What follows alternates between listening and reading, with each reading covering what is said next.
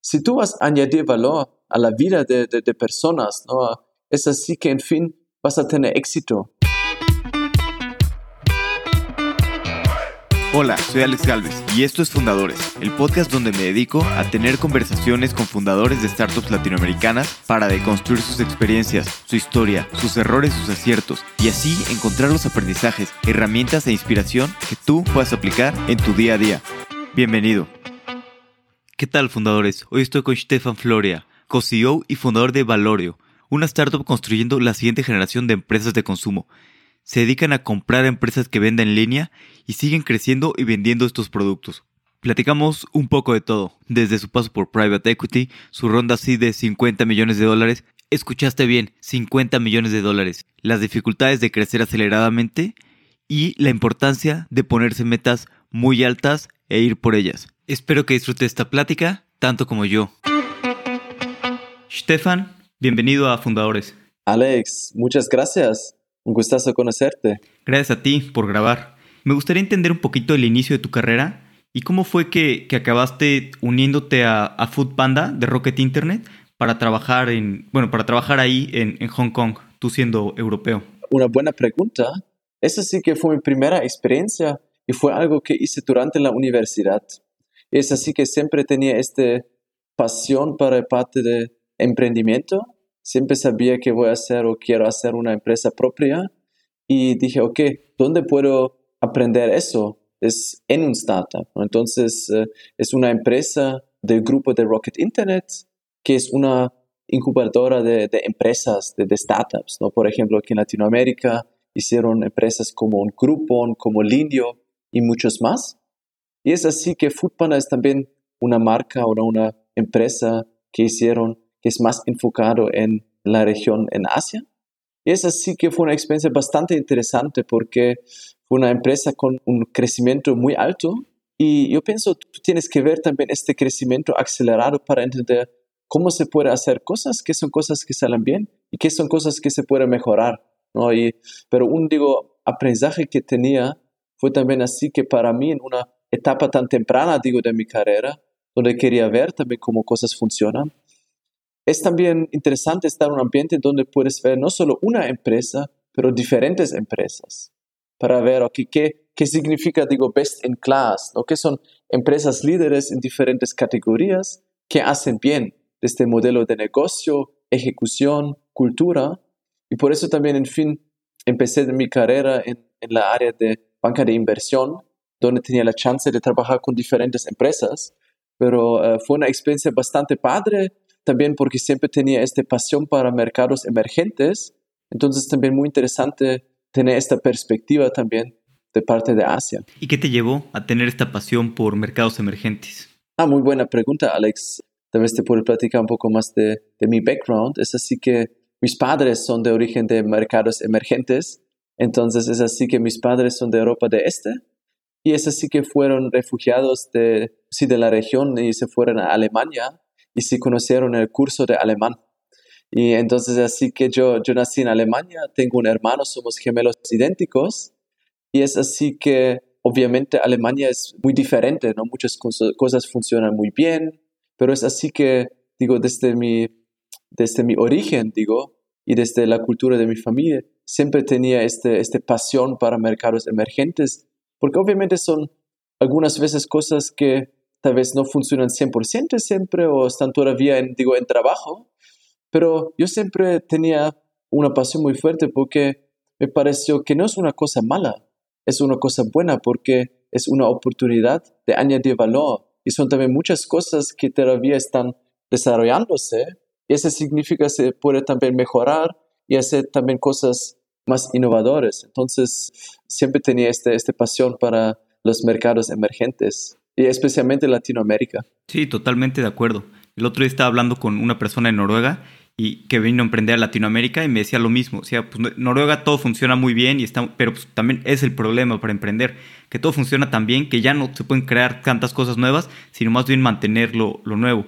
Y en los mercados emergentes como Latinoamérica hay muchísimas oportunidades de solucionar problemas y de impactar a gran parte de la población. 100%, ¿no? Porque, digo, la, la, región es una región grande, obviamente las las, los países son bien diferentes, ¿no? Por ejemplo, Brasil es muy diferente de México y también Colombia, todos son países diferentes con sus retos, pero es así que de mi parte, también de, de, mi hermano, siempre teníamos una pasión muy, muy grande para Latinoamérica, desde, digo, desde nuestra niñez prácticamente. Y fue también por, eh, por la razón de, tenis. No sé si has visto, pero yo también fui jugador de tenis y como siempre tenía una pasión muy grande para el deporte en general.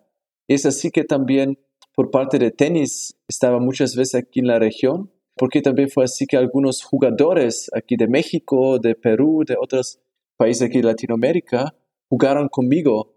Entonces tenía una muy buena relación, podría como aprender el español y también portugués. Yo hablo también portugués.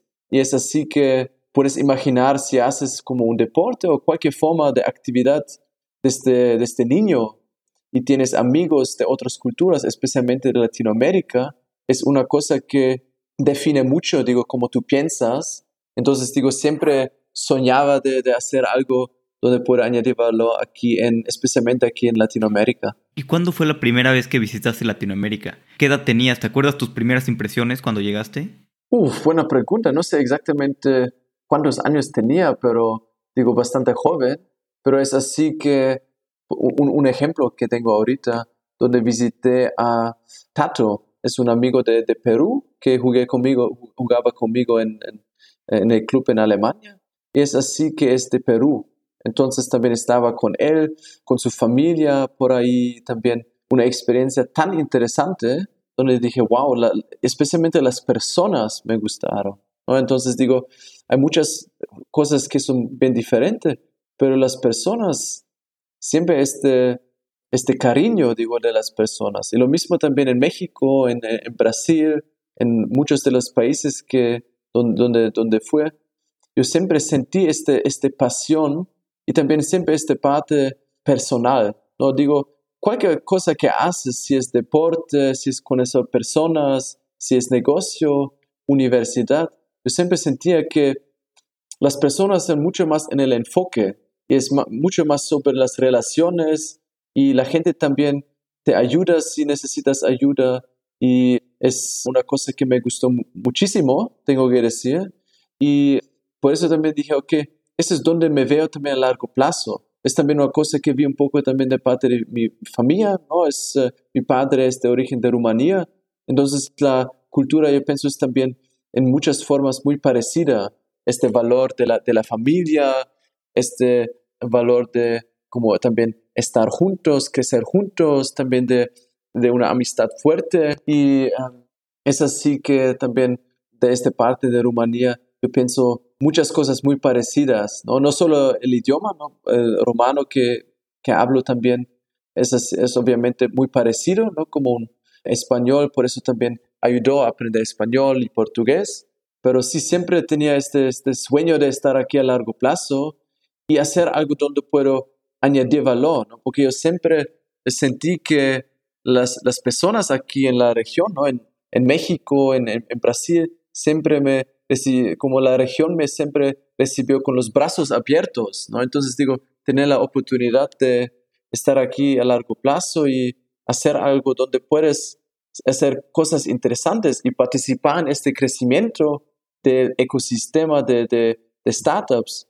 es algo que me da como que me apasiona muchísimo. Sí, claro. Y, además ha crecido muchísimo el ecosistema en los últimos años, ¿no? O sea, cuando yo, yo empecé a conocer todo esto hace como cinco años, pues nadie volteaba a ver Latinoamérica, ¿no? Y, apenas empezaban a, crear las primeras startups grandes y las primeras rondas de, Venture Capital.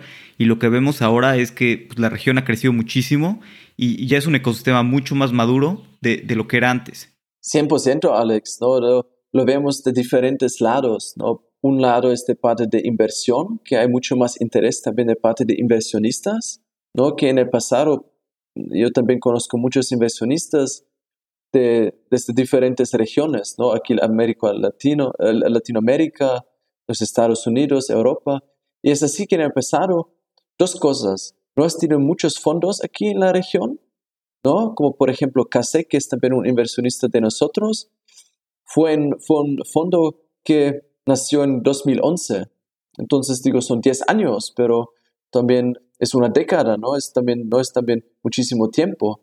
Y es así que fueron, no, no, has tenido mucho capital aquí en la región. Y también muchos fondos, por ejemplo, de los Estados Unidos, que no querían invertir aquí en la región. Tenían un poco miedo, tal vez un poco, no sabían exactamente cómo pensar sobre el ecosistema. Yo pienso, hoy en día puedes ver que hay mucho más interés en diferentes rondas de inversión en México como en Brasil. Puedes ver que son inversionistas también desde los Estados Unidos. Lo veas como en empresas como, por ejemplo, un Loft en Brasil. Son muchas empresas donde tú puedes ver que inversionistas de, otras regiones quieren invertir. ¿no? Es una cosa y es importante tenerlo en mente. Aparte de los inversionistas, es también de parte de, talento y es también esta parte de, de, hambre de las personas. Es así que yo pienso también, estamos en un punto de inflexión donde veas que hay mucho más talento que quiere emprender, que quiere hacer cosas. Y también como tú lo haces, ¿no? Con, con, con tu podcast, ese ejemplo perfecto, que son personas aquí en, en, en México o en la región que quieren escuchar cómo se puede montar una empresa, qué tengo que tener en mente, cómo lo puedo hacer, ¿no? Y eso es una cosa que me, me da mucho gusto y que yo, si puedo también, que me gustaría también ayudar, ¿no? Por eso también me da gusto hacer este podcast contigo, para motivar personas aquí en la región de hacer cosas, ¿no? Que hoy en día prácticamente no hay límites de hacer algo. Si tienes una idea, puedes, puedes conseguir inversión y puedes, digo, realizar tus, tus sueños y añadir valor a, a los clientes en cualquier forma que sea. Eso es algo que es muy, muy especial. Pero tengo que decir también que ahorita el mercado es, digo, caliente aquí en, en, México, en Latinoamérica, entonces también ves mucho más interés, pero tú no sabes si va a ser siempre el caso, ¿no? Yo estoy muy positivo porque veo que es una región con mucho crecimiento, especialmente en la área de e-commerce donde estamos. Es una área donde hay crecimiento no solo este año como el último año por causa de la pandemia, pero es una área donde vas a tener mucho más crecimiento en los siguientes años. ¿Por qué? Porque también la penetración del e-commerce es muy baja. Y la cosa es importante que no estás aquí solo para pensar, ok, ahorita puedo hacer dinero aquí, o es una oportunidad y voy a ver qué puedo hacer. Yo pienso que tienes que tener esta pasión para la región, porque es así también de nuestro lado, cuando, o cuando yo fundió a Valorio, ya antes sabía de muchos años que voy a estar aquí. Entonces fue un poco la pregunta, ¿cómo exactamente voy a crear esta empresa que quiero hacer? cómo lo podemos hacer y no solo pensar, ok, ahorita es una oportunidad interesante para hacer algo. Yo pienso siempre es muy importante tener esta pasión a largo plazo en, en cualquier cosa que haces. Sí, totalmente. Creo que la pasión es de lo más importante también mencionabas el talento. Creo que eso también es un punto de inflexión. El talento que está empezando a trabajar en startups y a crear startups es impresionante. Antes, pues el mejor talento se iba a trabajar en consultoría, private equity, otras cosas. Y de, de unos años para acá, poquitos años, la gente empieza a voltear a ver startups como una carrera, ¿no? Como algo muy interesante en el que se puede crear mucho valor para la región. Y hablando de eso, tú trabajaste mucho tiempo en, en private equity y luego incluso cofundaste Breaking to Private Equity. Sí. ¿Cómo fue un poquito tu experiencia trabajando en, Private Equity pues, en Alemania? Y... Ah, muy buena pregunta.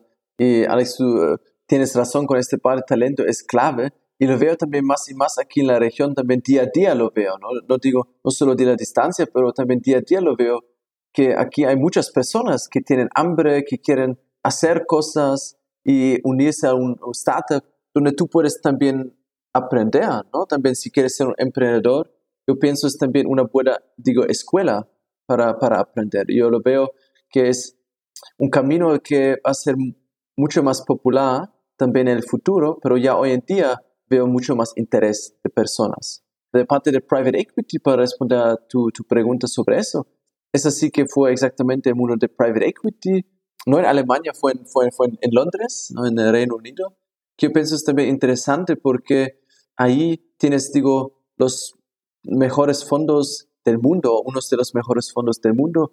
Entonces también estar en este ecosistema. Yo pienso siempre importante tener este ecosistema, que es una aglomeración de talento y donde puedes intercambiar también pensamientos, discutir, aprender y tienes este, este un poco una escuela, ¿no? que no solo digo dentro del trabajo, pero también afuera del trabajo.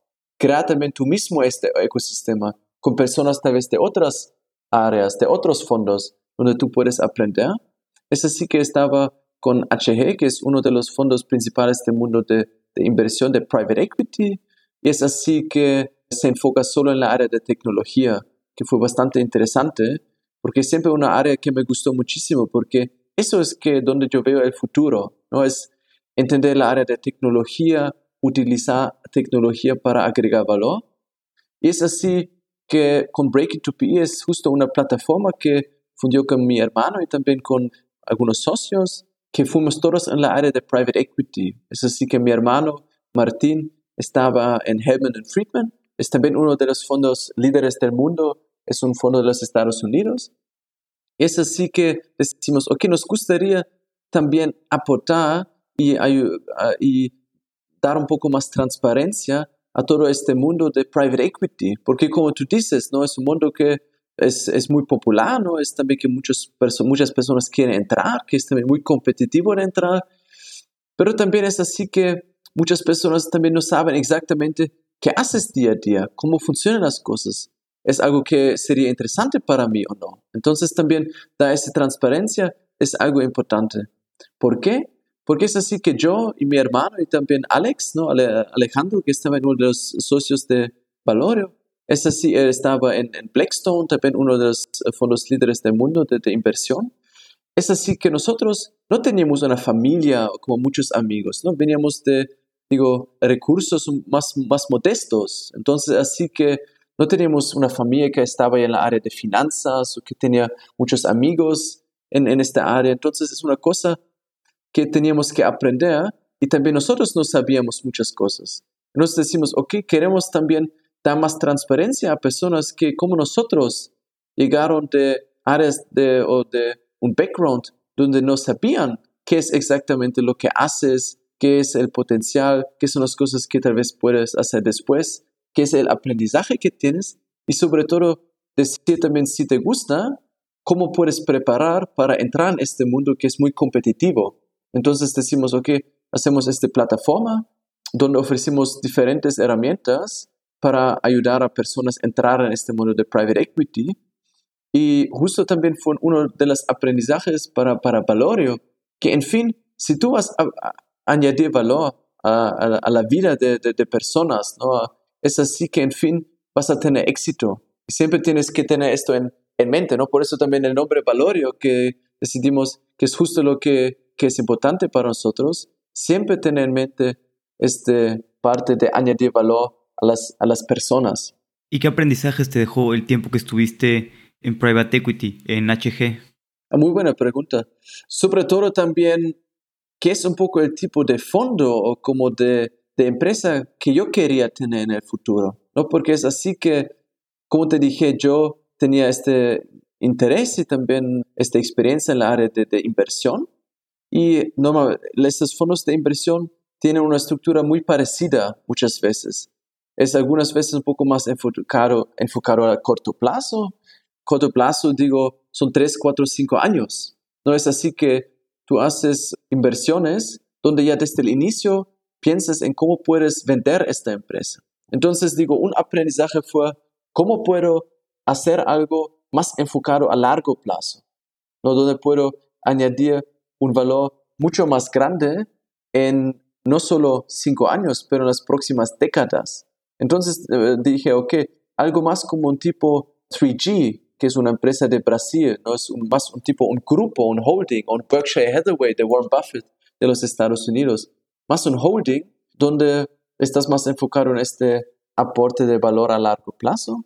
Y segundo aprendizaje es parte de cultura, porque siempre dije, ¿Cómo puede ser que estas empresas de private equity y la área de finanzas en general es un poco rígida, ¿sabes? Un poco jerárquico, algunas cosas también que son muy, digo, cuadrados en este eh, sentido. Y tú, por otro lado, tienes empresas, no son startups, empresas de tecnología, que son hoy día una de las empresas más valiosas del mundo, como Google, un Facebook y muchos más, donde la cultura es como completamente diferente, ¿no? Digo, desde tu parte de comunicación, de parte de flexibilidad y mucho más. Yo siempre dije, ok, ¿cómo ¿por qué no puedes tener un tipo de, de grupo de, de, inversión o algo en este, esta dirección, donde tú puedes también tener una cultura que es también para personas de hoy, no para las personas, digo, que hicieron las cosas, digo, 20 años atrás, ¿no? Como si estás un, socio en un fondo de inversión o en una banca de inversión, que hoy en día tienes que saber cómo piensas sobre cultura, cómo crear un equipo, qué son las cosas que son importantes para las personas. Entonces dije, esa es la segunda parte. Yo quiero también tener una cultura más tipo Google, Facebook, y no como un fondo típico de inversión, ¿no? Y tercera parte es esta parte de ser, como digo, hands-on, hacer las manos un poco sucios. Entonces, no solo invertir, pero también crear y también hacer las cosas y operar. Y es así como me, siempre gustó meterme en las cosas, no como en parte de, de Breaking to Be, una plataforma, pero también teníamos algunas otras empresas que hicimos también en, el mundo de e-commerce, como una marca de ropas tipo Direct to Consumer, algunos otros proyectos. Yo dije, ¿por qué no puedes combinar esta parte de, de invertir? Y eh, invertir es prácticamente encontrar empresas o marcas donde tú veas mucho potencial, donde tú quieres crecer estas empresas, estas marcas, ¿no? Pero también no solo hacer la inversión, pero también después operar estas marcas y tener un equipo, digo, in-house, que puede operar y es un equipo de superestrellas, como lo digo, ¿no? Que donde tienes especialistas en diferentes, en diferentes áreas. Y justo eso fue la, la, idea principal de Valorio, que ya teníamos de muchos años, ¿no? En fin, decimos, ¿cómo podemos hacerlo exactamente? Decimos, ok, esta pasión para Latinoamérica, para inversión, y también para esta parte de operar, la parte de e-commerce, vamos a juntar todo eso y eso es exactamente lo que hacemos hoy en día con Valorio, para darte un poco de contexto. Y después, ¿cómo nació Valorio? O sea, más bien, ¿cómo, cómo fueron formando su ronda seed, que, levantaron creo que 50 millones de dólares? En un principio, ¿cuánto planean levantar y cómo se fue creando esta ronda que levantaron pues tanto dinero y con inversionistas tan buenos? No, muchas gracias, Alex. Sí, fue mucho trabajo, como puedes imaginar. Una cosa que, que ayudó y yo pienso también es un aprendizaje es que ya teníamos relaciones con muchos inversionistas, no solo digo de cuando hicimos la ronda, pero muchos años antes. Entonces digo, inversionistas que ya sabían que queremos hacer algo, donde siempre decimos, ok, vamos a hacer algo juntos. Es así que yo como Martín obviamente nos conocemos algunos años como somos gemelos idénticos y es así que Alex o Alejandro, como su eh, apodo, es así que es nuestro mejor amigo que conocemos también de, de, de, más de ocho años. Vivimos juntos, también en México vivimos, vivimos juntos. Entonces, es así que siempre teníamos este sueño de hacer algo juntos y también ya los inversionistas que conocíamos y donde teníamos confianza y son también algunos mentores de nosotros, le decimos, ok, vamos a hacer algo y te avisamos cuando lo hacemos. Ellos dijeron siempre que si ustedes hacen algo, me avisen, me gustaría invertir por el, por el equipo, porque yo sé que ustedes tienen hambre, tienen también este, los buenos valores y quieren hacer algo grande. Y es así que, en fin, cuando hicimos el, digo, el fundraising, fue justo así que platicamos con diferentes inversionistas, pero decimos, eh, con el parte de, de inversión, es más del matrimonio. Es una cosa que de, dos, tres años es una cosa y que no puedes, eh, digo, cambiar tan fácil, ¿no? Entonces no es así si alguien no te gusta que puedes cambiar. Entonces así tienes que pensar quién quieres que sea parte de este equipo, ¿no? Con quién quieres trabajar mano a mano. Y para nosotros, en fin, todos de los inversionistas que tenemos a bordo hoy en día son inversionistas que no solo son aquí por parte de dinero, pero tienen algún valor, digo, adicional que es relevante para nosotros en nuestro modelo. ¿no? Y en fin, es así que tenemos inversiones en diferentes áreas, te puedo también dar un poco más de contexto, pero estamos muy felices que tenemos un setup, digo, muy estratégico. Y si quieres te puedo platicar un poco más sobre cómo pensamos un poco del valor de diferentes inversionistas. Sí, claro, estaría increíble esa parte estratégica de, de los inversionistas. Yo pienso para nuestro modelo es un modelo que es obviamente enfocado en el mundo de e-commerce y es así que también estamos obviamente aquí en Latinoamérica y es un modelo que en una forma parecida también existe en los Estados Unidos, donde tienes un jugador que es muy exitoso, es una empresa que se llama Trasio, es un gran éxito. Y por eso así decimos, ok, ¿qué son los, digo, los ingredientes? Un poco como la comida. Tienes que pensar qué son los diferentes ingredientes que necesitas para tener una comida muy rica. Y es así que decimos, ok, tenemos a Kasek. Kasek, uh, probablemente tú conoces, pero para dar un poco de background, es, yo pienso, el líder en el mundo de venture capital aquí en Latinoamérica. Es así que es el inversionista de prácticamente todos los unicornios aquí en la región. Son los inversionistas principales de Kavak, de, de, de Pizzo, de muchas otras empresas y también no, en, no solo en México, también en Brasil y muchas otras regiones. Pero aparte de eso, es también así que es un fit muy bueno con nosotros para este modelo. ¿Por qué? Porque Hernán Casar, que es también uno de los fundadores de, de, de CASEC, fue el fundador o uno de los fundadores de Mercado Libre. Es así que juntos con, con Marcos Galperín y también Nicolás Secasi, entre otros, eh, fundió a Mercado Libre. Porque Mercado Libre es una plataforma tan relevante para nosotros y este conocimiento de mercado libre, de mercado de e-commerce es tan relevante. Estamos muy felices que tenemos Hernán a bordo y no solo Hernán, pero todo el equipo de, de CASEC que, que nos apoya. Eso es una cosa que es muy valioso. Aparte de eso, tenemos también Upper 90. Upper 90 es un fondo de los Estados Unidos y ellos, ellos son los inversionistas que son, digo, los inversionistas también de Trasio que mencioné que es el líder en los Estados Unidos y en otras regiones. Entonces también tener este conocimiento de crear este grupo de, marcas de e-commerce y enfocado también con esta área de, o esta parte de adquirir empresas y, marcas para crecer estas. Es así, obviamente es una cosa que es muy valioso, que ya tenemos este conocimiento del modelo de negocio, cómo funciona en otros mercados. Aparte de eso, también tenemos muchos más. No, no tengo que, no, tenemos tiempo que menciono todos, pero como dijiste, FJ Labs, que tiene muy, muy buena experiencia aquí, y tenemos otros, entre como Presight en un fondo de los Estados Unidos, que tiene, que puede ayudar en diferentes formas también. Pero también muchos emprendedores, que es importante, porque los emprendedores también conocen los problemas que vas a tener o que estás teniendo. Por ejemplo, te doy un ejemplo. Ricardo Veda es fundador de Justo, probablemente también conoces. Es una empresa aquí también mexicana. Y es así que Ricardo también nos ayuda con muchísimas cosas también, digo, operativas. Es así que conoce obviamente el mercado muy bien, es un serial entrepreneur y es así que nos ayuda con diferentes cosas, como dar, digo, brainstorming, pensar un poco sobre parte de talento, también ayuda parte también de, general, parte de fundraising, como pensar sobre eso. Y también cosas operativas como qué son los contadores con quien quieres trabajar. Entonces digo, es importante también tener este mix de, digo, cap table, que es un poco los inversionistas que tienes a bordo, que están contigo aquí a largo plazo. Claro, totalmente. Y después de que levantaron capital, bueno, cuando iban levantando capital, ¿cuál fue un poquito el primer paso de, lo que querían lograr? ¿Empezaron a, compraron algunas marcas o incubaron algunas marcas y las empezaron a crecer? Ah, muy buena pregunta.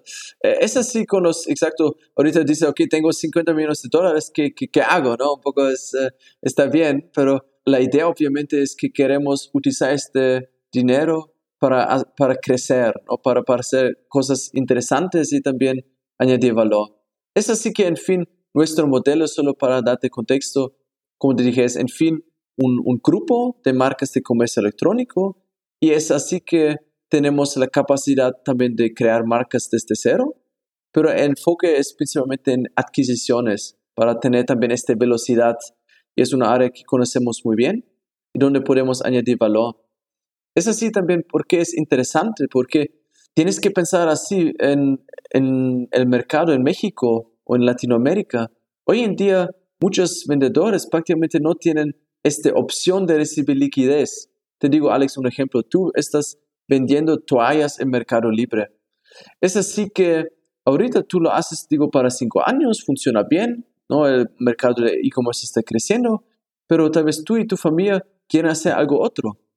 Piensas tal vez en mudarte a, a Alemania, tal vez hacer otro proyecto, tal vez dices, ok, tengo, siempre tenía este, este sueño de, de, tener un restaurante mexicano en Alemania, en Dortmund, donde tú estás ahorita, como lo entendí. Es así que hoy en día es muy difícil de recibir liquidez, ¿no? Es así que tú no tienes una opción. Entonces la idea es de nuestra parte ofrecer una, una opción que antes no existía. Es algo que es muy interesante. Lo vemos también que muchos eh, vendedores de marcas en, en esos marketplaces también están conectando conectando con nosotros y contactando a nosotros para ver si se puede hacer algo. Hoy es así, yo pienso, interesante. Entonces, el enfoque es justo en esta parte de adquisiciones y obviamente para hacer una adquisición necesitas el dinero para también hacer el pago y también mover rápido, porque la cosa es solo, no solo hacer una adquisición y hacer una oferta atractiva, pero también todo este proceso que es un proceso, digo, eficiente, lo que puedes hacer las cosas rápido, eficiente, justo, y por eso es bien tener, digo, el dinero en la cuenta. ¿Y, cuál es su sweet spot para adquirir marcas? ¿Marcas que estén vendiendo cuánto al mes? Este, ¿Alguna industria en específico? No puedo entrar en demasiado detalle aquí, pero es así que prácticamente estamos siempre abiertos para diferentes tipos de marcas. Digo, ¿qué puedo decir? Que son dos cosas que son importantes para nosotros. Una es que son marcas propias porque como tú sabes también, es así que también en el mercado en México hay muchos revendedores.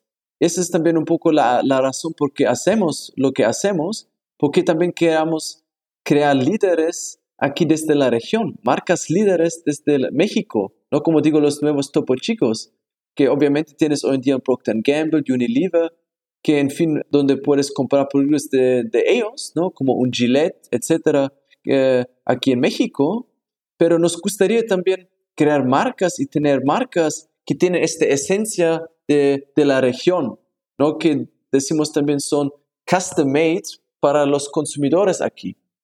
Entonces, así que veamos que hay muchos revendedores también, entonces personas que solo revenden productos, digo, internacionales. Y es así, eso es algo que no, nos, no es nuestro sweet spot. ¿no? Nosotros nos enfocamos en marcas propias ¿Por qué? Porque es así que también aquí podemos añadir todo el valor que queremos añadir. Porque tenemos este equipo con superestrellas en diferentes áreas. Operaciones, supply chain, logística, marketing, advertising. Si ahorita estás un revendedor, no puedes hacer todo esto, ¿no? Porque no es tu marca, digo.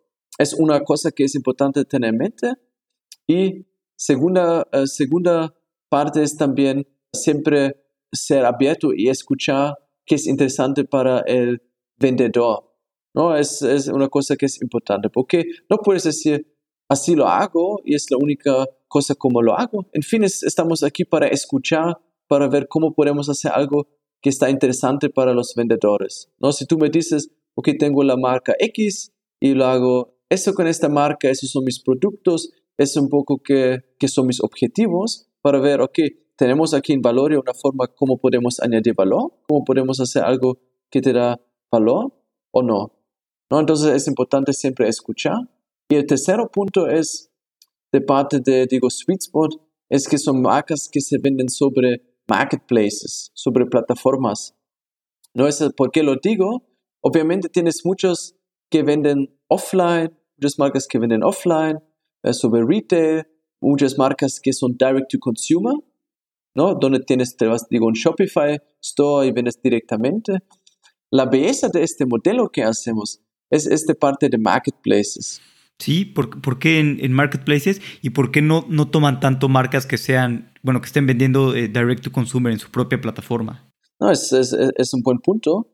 No digo que estamos cerrados a diferentes otras cosas, pero digo, el sweet spot es empresas que venden sobre marketplaces.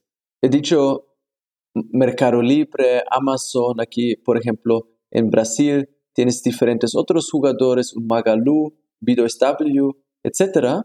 es así que la belleza es que Mercado Libre y Amazon, digo, ya hicieron mucho del trabajo para ti si quieres vender sobre esas plataformas.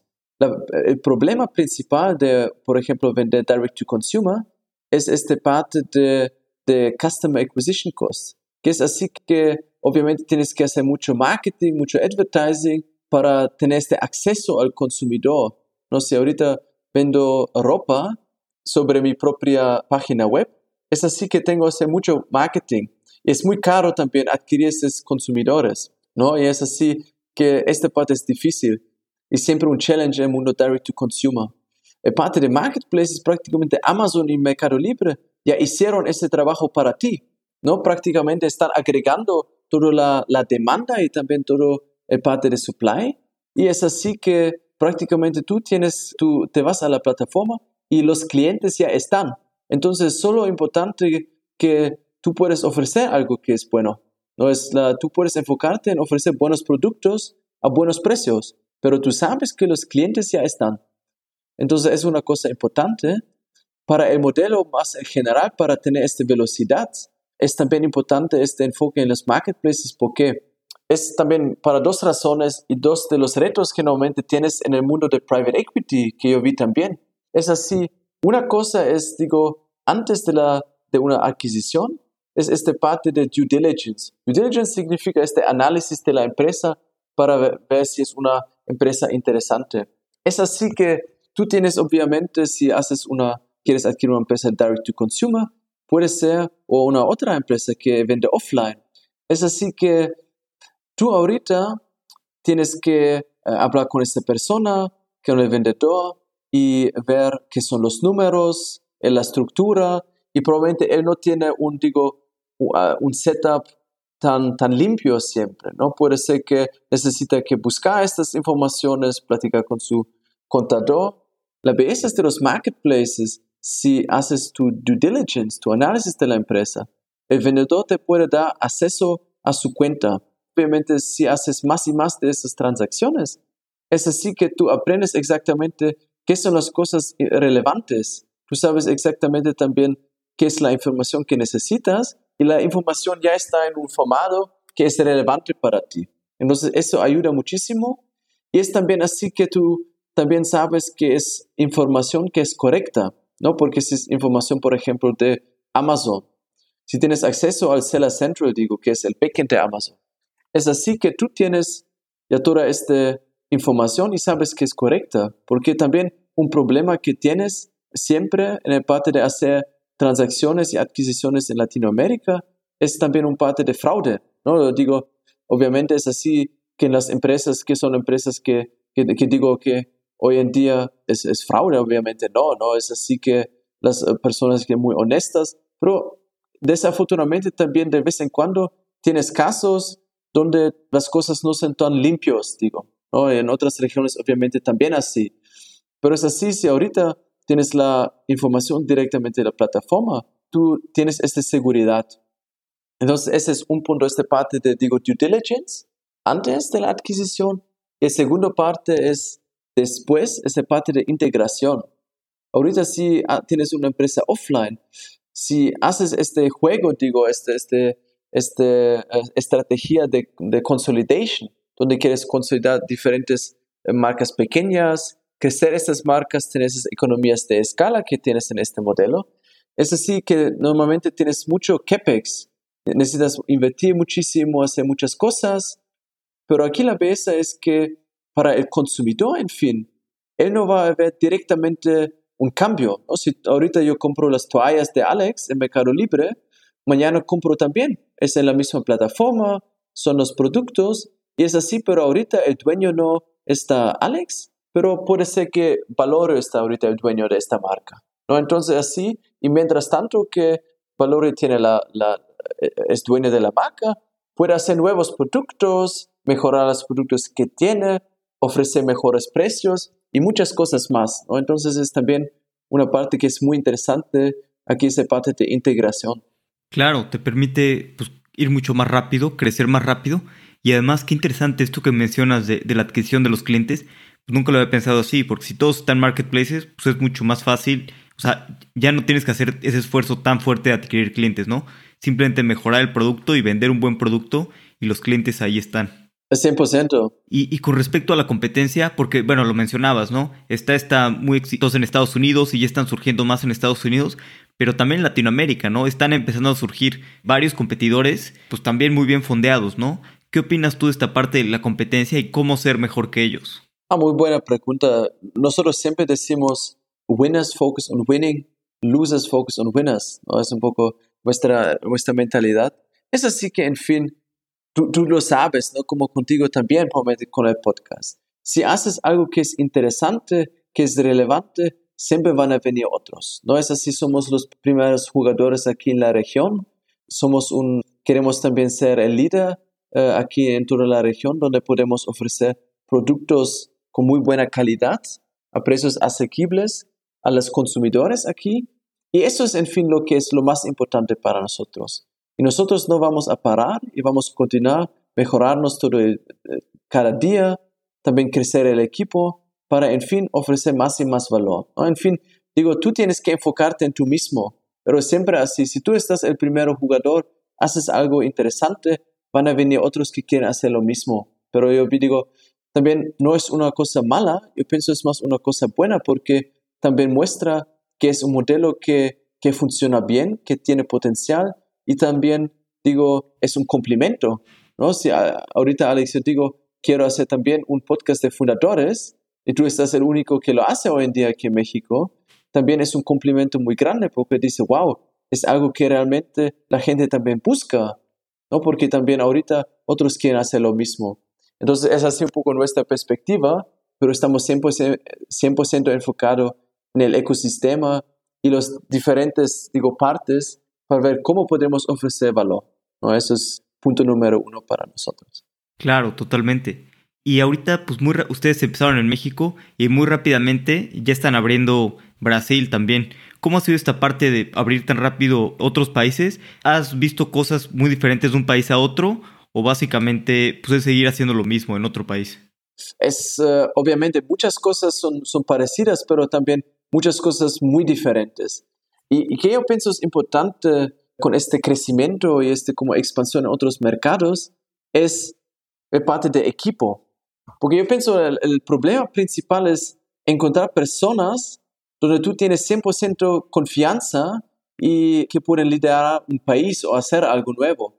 Entonces, si ahorita yo estoy en México y digo, ok, ahorita voy a tener un, un country manager en Brasil, alguien que no conozco, o lo, y lo mismo para, para otros países, y no tengo este, este confianza, pienso es algo muy difícil. ¿no? También platicamos con, con muchas otras personas. Es así que cuando quieres hacer esta expansión, es importante que los fundadores también están involucrados y lo hacen. ¿no? Es así la belleza que yo también vivía también poco tiempo en Brasil, eh, hablo portugués, entonces yo también puedo enfocarme en la región, estar, digo, on the ground, ¿no? Hablar con los, con los vendedores, ver cómo podemos añadir valor, también hablar con el talento ahí, ver qué son las superestrellas que queremos tener como parte del equipo y mucho más.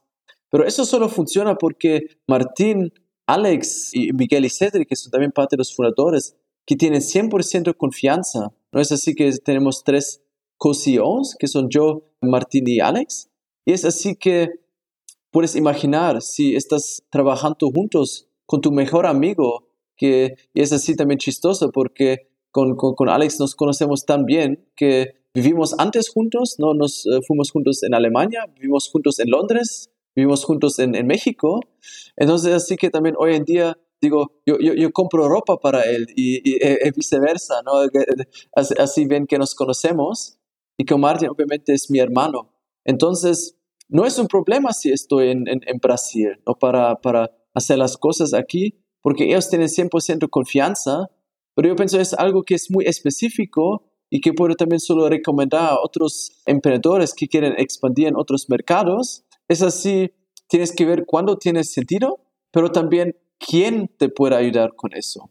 No, no que digo, estás, tienes mucho cuidado que tienes un equipo que tiene 100% confianza, que tú sabes, esa persona va a hacer todo lo que puede para, digo, lo que sea falta que se tiene que hacer para, para ganar este mercado. Es así que la velocidad es muy alta, ¿no? Queremos ser unicornio próximo año y no solo queremos, vamos a ser unicornio próximo año. La idea es de mantener este crecimiento que tenemos, pero no es así que estamos aquí para el próximo año. Estamos aquí para las próximas décadas y queremos crear algo, digo, trascendental, ¿no? Que, donde podemos tener marcas aquí desde la región, ¿no? que tiene la esencia de los clientes que, que pueden dar mucho valor a lo que las personas buscan, porque hoy en día muchos productos que, que tienes en otros mercados no existen aquí. Entonces, si tú te vas, Alex, a Mercado Libre, Amazon, obviamente ya tienes muchos productos, pero todavía son áreas donde tú dices, mm, yo, yo busco eso, pero no existe, o porque tarda que viene de los Estados Unidos, o es caro. Eso es algo que queremos cambiar, ¿no? que queremos que los clientes aquí tengan acceso a los productos y pueden también tener precios que tienen sentido. Claro. Oye, mencionas que son tres co-CEOs. Esto, pues digo, a mí, me parece que puede ser complicado, ¿no? ¿Qué ventajas o más bien desventajas les ha ocasionado ser tres CEOs? ¿No les conflictó de repente en la toma de decisiones? No, no puede ser si es digo correcto como es incorrecto, yo pienso para nosotros es una cosa muy buena, ¿no? Porque es, es natural, no es así como yo, Alex y Martín, como nosotros siempre tomamos decisiones, que somos los tres, la belleza es obviamente que tienes siempre una mayoría, ¿no? Si tienes dos, es un problema. Si tú piensas una cosa, Alex, y yo digo otra cosa, ¿qué hacemos, no? Digo, tienes que encontrar un compromiso. La belleza es si tienes tres personas, te digo, se eh, tienen confianza, que también tiene respeto para uno otro y respeto para la opinión. Entonces, si Alex y Martin dicen una cosa y yo tal vez una otra, no es un problema. Decimos, yo, yo tengo confianza que vamos a tomar la decisión correcta y avanzamos. Y también es así porque hacemos esa decisión y yo sé que yo, respeto la opinión de ellos. Es así que también tú puedes, por una cosa, tomar la decisión correcta, porque muchas veces si estás solo una persona, es así que tal vez quieres alguien con quien puedes eh, platicar sobre algunas cosas, ver qué puedes hacer. Yo pienso, porque nosotros somos tres, podemos tomar mejores decisiones. ¿no? Yo pienso es también natural en más personas.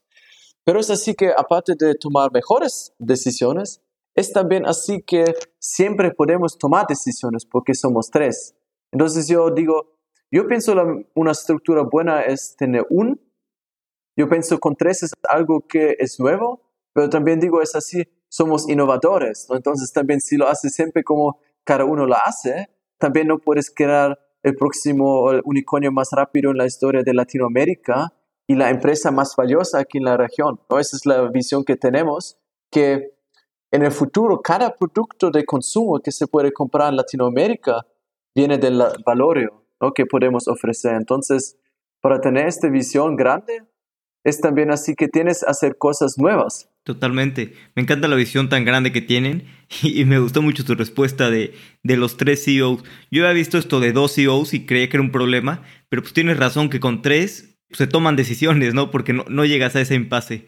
Exacto. Y digo, no es para, para, para cada quien, ¿no? Es así que, digo, si ahorita tú quieres fundar una empresa, no es así que te sugería ok, buscar otros CEOs, obviamente nuestra estructura, y no es también así que obviamente todos tres hacemos exactamente lo mismo, ¿no? Tenemos también un split funcional, pero te digo honestamente, no estamos aquí para los títulos, ¿no? Puedes decir, Alejandro se enfoca en una área, yo me enfoco en otra y, y Martín otra, entonces tenemos muy claro las responsabilidades, que también es importante que para cada cosa tienes también alguien que es responsable, que tienes un dueño, porque si ahorita tienes muchas personas, es un poco como en la, como en la cocina, ¿no? Si tienes muchas personas que quieren hacer mismo, misma comida, también no funciona. Tienes que tener alguien que está, digo, responsable, que toma las decisiones, pero para nosotros vemos que funciona muy, muy bien.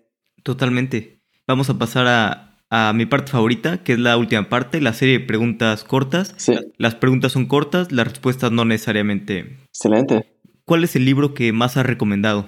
Uh, yo pienso es Sueño Grande, es como Dream Big o, Sueño Grande en portugués. Y es así de este sobre la historia de George Paulo Lehmann, uno, de los tres mosqueteros, digo, de eh, fundadores de, de, Banca Garantía y también después de, de 3G, 3G, 3G. No sé si le conoces, si has escuchado de él, es uno de los emperadores más exitosos, de, no solo de Brasil, mundial, y es muy fascinante su, su historia. Con gusto te puedo dar un poco más contexto, pero es así que, porque es interesante?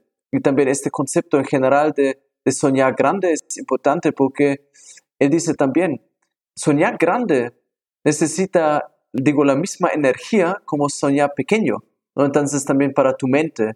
Y es así que si tienes un sueño grande, es así que tú también vas a ser más enfocado. Es un poco como en la escuela o la universidad. Yo digo, si tú piensas, o oh, yo quiero solo pasar este curso, tú vas a pasar, ¿no? Como tal vez, pero pasar como un poco mejor. Pero es así, si dice, ok, yo quiero tener la, la, mejor nota, ¿no? Yo quiero tener un, dependiendo de la, de la, eh, de la forma, digo un eh, A+. Es así que dices, ok, yo voy para A+, tal vez es muy difícil, pero tú, tú dices, ok, yo voy para esta nota, es así que, en fin, tal vez si tienes un A-, pero probablemente tu resultado va a ser mejor, como si tú, que tú dijes, ok, yo voy solo, o yo quiero solo pasar. Entonces digo, esta mentalidad de soñar grande es, es, es muy importante. Buenísimo, lo voy a leer, ese libro sí, no, no lo conocía. ¿Qué creencia o hábito has cambiado en los últimos cinco años que ha mejorado drásticamente tu vida? Um, deporte y hacer cada día deporte. Obviamente yo fui jugador competitivo de tenis, entonces yo siempre hizo deporte, pero es así que durante la universidad y también después, ¿no? Como en los primeros años de, trabajo en la área de finanzas, yo no tenía siempre el tiempo de hacer cada día, o digo, yo pensaba que no tenía el tiempo para hacer cada día deporte. Entonces lo, hice también, pero no cada día muchas veces. Es así que realicé, ok, también lo hice también con, con Valorio, que dijo que ahorita yo puedo decidir cómo está mi día. es también una cosa que es importante para todo el equipo, que cada uno tiene su ritmo, las cosas que son relevantes para hacer este, digo, peak performance. Y para mí esa parte de deporte, que hace cada día deporte por la mañana. Primera cosa que hago es deporte. ¿Y por qué ayuda? Esa sí te da como un, buen inicio al día. ¿no? Y esa sí te, te da energía. Y puede ser que no tienes, digo, una hora para hacer, una hora para hacer deporte. Si haces 30 minutos, 15 minutos, 10 minutos, algunos push-ups, algo crunches. Pero hace cada día te, da esta rutina que también piensas, ok, ok, voy en la dirección correcta y mantengo este ritmo que me ayuda para hacer lo que tengo que hacer también en otras áreas, ¿no? Y empezar con, con una rutina está muy valioso, te digo honestamente. Sí, de, acuerdo. ¿Hay algo que creas que es verdad, que la mayoría de la gente piense distinto, piense que no es verdad? La verdad que, que yo diría es, nada es imposible. Y es así que es una cosa, una frase que escuchas muchas veces, ¿no? Es así como Adidas, impossible is nothing, y como eh, muchas películas, y como en, en, en, diferentes áreas lo escuchas muchas veces, pero yo pienso, hay poca gente que cree en eso realmente. Tú piensas que hay barreras, que muchas cosas no funcionan, pero yo pienso 100% que lo que quiero hacer, lo que eh, alguien quiere hacer, se puede hacer. Porque yo también lo vi, ¿no? Y también siempre tenía esta mentalidad del parte de deporte, ¿no? Y como del deporte, yo tenía también la chance de tenis, de también entrenar juntos con unos de los mejores jugadores de, del mundo, ¿no? Ver también jugadores que son los mejores en lo que hacen y también no solo jugadores, pero también, digo, entrenadores, eh, coaches eh, y muchos más. Si yo vi también cómo ese puede ser. Lo mismo también vi después en el parte de, de eh, digo, experiencia de trabajo en la área de finanzas, donde yo estaba en una universidad en Alemania, donde estudió con, con mi hermano también y tan Alex, mi socio. Es una universidad pública, no, es, digo, es, no es un, un Cambridge, un Harvard, no, es una universidad pública y con un trabajo, con estudiar, como estar enfocado, motivado. En fin, también logramos de también graduar como con, con muy exitoso de la universidad. Y yo y mi hermano también tenemos la chance de estudiar en el Reino Unido, como mi hermano en la Universidad de Cambridge, yo en London Business School, que son universidades muy conocidas, muy buenas. Entonces, tener esta, esta experiencia y también estos resultados, este hambre, también teníamos después la chance de trabajar en la área de finanzas, que son también áreas donde fuimos desde parte de inversión, de banca de inversión, que son muy competitivos. Entonces yo también no pensaba que, ok, un, un chico de, digo, recursos modestos puede también lograr eso y tener también una experiencia tan interesante y aprender muchísimo. Y también después con Valorio lo mismo, ¿no? Es así que dije, ok, ahorita estamos ya en una posición, digo, confortable, ¿no? En la área de inversión, tienes un salario interesante, también aprendes cosas. Muchas personas quieren entrar a este mundo decir, no, ahorita, digo, vamos a quitar esos trabajos, vamos, digo, quemar los barcos, digo, y fundar un, un, startup con este sueño grande donde queremos hacer algo trascendental aquí en Latinoamérica, ¿no? Entonces también, en fin, estamos en un buen camino, ¿no? Por eso también con tener este funding round de 50 millones de dólares, que fue también uno de los más altos en la historia de Latinoamérica, cuando, cuando, las personas, cuando decimos que queremos hacer algo así, las personas pensaban también que estamos locos, ¿no? Digo, eso no va a ser difícil, como esta cantidad también y hacer lo que quieres hacer. Y también esta calidad de inversionistas, pero en fin, también logramos, ¿no? Y vamos a continuar a hacer estas cosas porque yo realmente creo que lo que quiero hacer, lo voy a hacer, ¿no? Y yo pienso es una cosa que muchas veces se escucha, pero pocas personas lo realmente creen. Totalmente. ¿Hay algún punto en tu vida que crees que haya sido central en la formación de lo que crees hoy en día y de dónde estás hoy en día? Yo pienso probablemente cuando terminé con, con el tenis.